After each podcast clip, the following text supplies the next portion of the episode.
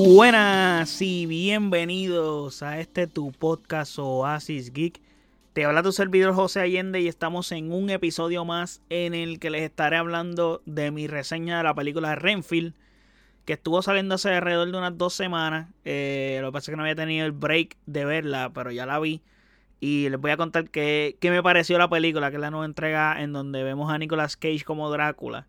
So, pero antes de hablar de eso, no olviden seguirme en nuestras redes sociales como Oasis PR, Facebook, Twitter e Instagram. Y de igual forma puedes pasar a nuestro website oasisgeekpr.com en donde están todos nuestros episodios y todas las plataformas donde habita este podcast. De igual forma están nuestros canales de YouTube y Twitch que puedes pasar por ahí y suscribirte.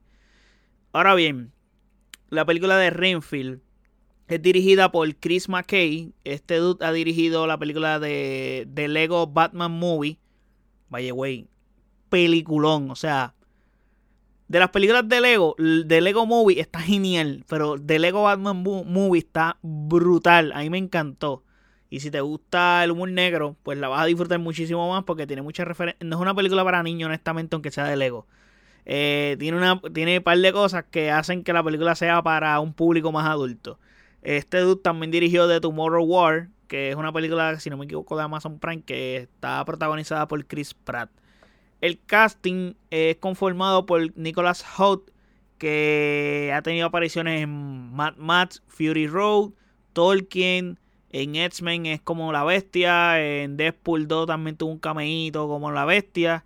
Eh, obviamente tenemos a Nicolas Cage, que es básicamente el no sé si en esta película el protagonista es Nicolas Cage o Nicolas Hoult. Para, para mí Nicolas Hoult por el hecho de que tiene más aparición en pantalla y la película, el tema es a él. O sea, todo va conformado alrededor de él y el nombre tiene, el nombre de la película es el nombre de su personaje, Renfield. A diferencia de Nicolas Cage, que es Drácula como tal. Nicolas Cage, para los que no lo conocen, Probablemente haya gente hoy en día que no lo conozca, pero Nicolas Cage ha participado en The Unbearable Weight of Massive Talent. Esta película es la del famoso meme donde Nicolas Cage está bien serio y de momento cambia la cara y está Pedro Pascal riéndose como que vacilando. Ese meme es de esta película. Eh, también tenemos a Nicolas Cage que ha aparecido, él fue Ghost Rider. Eh, también tuvo apariciones en National Treasure, Face Off, eh, Conner y Kick-Ass. Eh, Nicolas Cage es un actor que actualmente está volviendo a, tener un segundo aire en su carrera, ya que pues tuvo unos problemas en el pasado de deuda y whatever con el gobierno que decidió en ese momento donde se endeudó coger papeles malos para poder pagar la deuda y seguir haciendo dinero de películas para eso mismo, para pagar la deuda, porque llegó un punto que Nicolas Cage estaba bien arriba, actualmente hablando. También tenemos a Aquafina, eh, que Aquafina no estoy hablando del agua, estoy hablando de la actriz que ha tenido apariciones en Crazy Rich Asians, Chan-Chi, Ocean 8, Ryan The Last Dragon, Jumanji The Next Level, Jumanji la segunda de la, del, del remake. Eh, tenemos a Benchworks, que también tuvo apariciones en Sonic the Hedgehog 1 y 2, en DC Legend of Pets y en Space Force.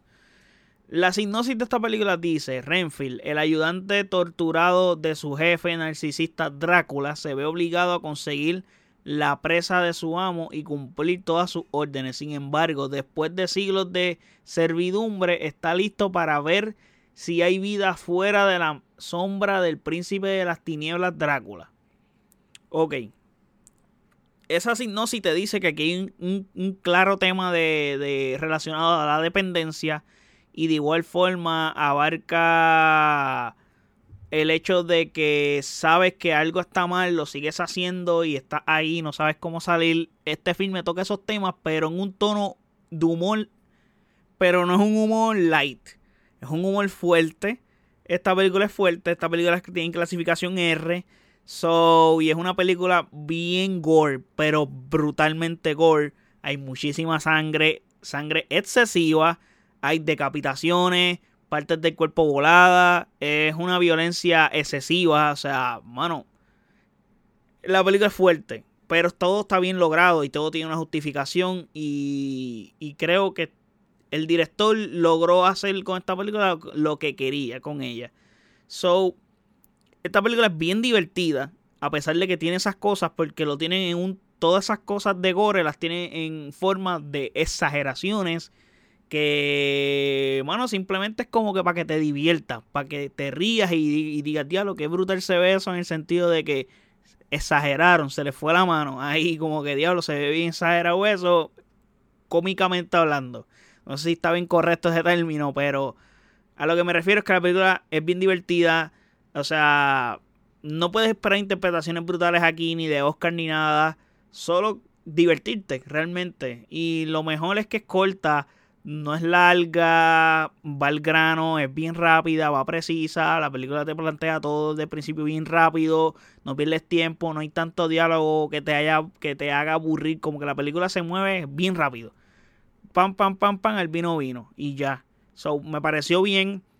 Tiene las secuencias de acción correctas, tiene secuencias de gore bien correctas, está bien balanceada en esos términos. So, se agradece muchísimo ver una película así. En esta época que el 95% de los filmes que salen duran alrededor de 2 horas plus. Y eso está mal que todas duren más de 2 horas plus. Hay películas, y yo las he comentado aquí en el podcast, que tú les puedes quitar 15 o 20 minutos de ella y la película no le restas en nada. So, está muy bien manejado que esta película haya sido hora y media. Está excelente para mí eso. No es que me molesta que la película sea larga, pero si la película va a ser larga, tiene que realmente tiene que valer la pena, tiene que tener una justificación de que sea larga. Por ejemplo, eh, Avengers, pues, mano, es que tenías que ensarchichar en un filme una cantidad de personajes absurdos y tienen que darle tiempo en pantalla a todos y, todos tienen que ser protagonistas en la historia.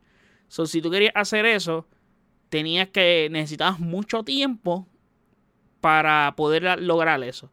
Acá, pues, el casting es corto, no necesitas tanto tiempo en pantalla para tantos personajes y al final del día la película recarga exclusivamente tres o cuatro personajes, ya está. Y probablemente de los que les mencioné en el casting, porque hay más personajes, obviamente. Me gusta que esta película hay una escena en el principio que es literalmente la recrean de la película de Drácula en 1931 y está brutal que lo hagan. Es como una especie de homenaje y está nice eso y está cool y lo hacen en el principio, sobre eso está chévere. Obvio, esta historia es más moderna que esa, pero me gustó. Me gusta que esta película es autoconsciente de lo que es, sabiendo que es clasificación R, como les comenté hace un rato, y podría decir que tiene tintes parecidos para lo que para los que han visto The Voice, pero no es tan fuerte en ese sentido, o sea, no hay sexo y esas cosas, pero sí en cuanto a las exageraciones y esas cosas, tiene elementos por ahí, por darle un ejemplo de algo reciente que haya salido como The Voice. Pero esta película es bien burra, mano, es bien burra hablando de Nicolas Cage, que estoy seguro que la mayoría de la gente que vaya a ver esta película lo hará por él, por su. Pues, mano, por verlo como Drácula y por las imágenes que ya habíamos visto, eh, filtradas de él vestido como Drácula, etc. Él es el que le da el punch a esta película, definitivamente. Él es esta película. Las mejores escenas de la película son con Nicolas Cage, o son las de Nicolas Cage y teniendo en cuenta que la película arranca tan fuerte con sus interpretaciones, mientras que el filme cae en el protagonista Nicolas, eh, Nicolas Hall, que los dos se llaman Nicolas para joder, eh, pues esa escena, y, y, obviamente es el actor que tiene mayor tiempo en pantalla, porque él es el protagonista como tal, pues están good, pero la diferencia es notable en cuanto lo gigante que Nicolas Cage hace ver este filme a cómo Nicolas Holt lo va cargando. También es por el tipo de persona que está interpretando Nicolas Cage, a diferencia de Nicolas Holt. Y cuando en esta película eh, el otro Nicolas está en pantalla, honestamente se siente la diferencia. Si vas al cine a verla, es un filme que eso es lo que buscas. Buscas ver a Nicolas Cage como Drácula y tener la mayor cantidad de escenas de él en pantalla, porque es lo más que probablemente vayas a disfrutar de ella. Pero en líneas generales, para ir terminando, fue una película que la recomiendo. Me encantó realmente, o sea, me gustó muchísimo. Es una película muy divertida para pasar un buen rato. Y bueno, es para que consumas algo fresco, que te haga reír rapidito, vas al cine, comes popcorn, comes fro te tomas un frozen, un refresco y cool, te ríes. Pero obviamente la vas a disfrutar siempre y cuando te guste el gore y te guste este tipo de humor así fuerte. A diferencia de que si no te gustan esas cosas, pues no te las recomiendo definitivamente. Te tiene que gustar esto. So, de ese caso, si las recomiendo, vayan al cine y es para pasar un ratito. No te toma tanto tiempo tampoco verla en el cine porque como les dije es corta. So, nada. La película está nice, de verdad, la recomiendo definitivamente, me gustó. No tenía ningún tipo de expectativa, yo solamente quería ver cómo Nicolas Cage hacía como Drácula. Full, esa fue literalmente las ganas que yo tenía de ver esta película. Y me parecieron bien. Necesité más tiempo en pantalla de Nicolas Cage, eso sí. Pero obviamente no es el protagonista tampoco, pero creo que balancearon bien el tiempo en pantalla de Nicolas Cage, de Nicolas Hall y de los otros personajes. Me pareció súper bien eso. So, nada, la película me gustó, la recomiendo. So, pueden ir a verla. Y bueno, esto es lo que hay de esta película. Me dejan saber en los comentarios qué piensan de ella, si la quieren ver, si les interesa o no, qué piensan de Nicolas Cage y si la vieron, déjenme saber también. ¿Qué piensan de las interpretaciones de Nicolas Hoult, Nicolas Cage? ¿Qué piensan de esta, de, esta caracterización de Drácula, etcétera? Déjenme saber eso en los comentarios, en nuestras redes sociales como OasisGizPR, Facebook, Twitter e Instagram. Y de igual forma, puedes pasar a nuestro website oasisgizpr.com en donde están todos nuestros episodios y todas las plataformas donde habita este podcast. Así que muchísimas gracias por el apoyo. Hasta el próximo episodio. Chequeamos. Bye.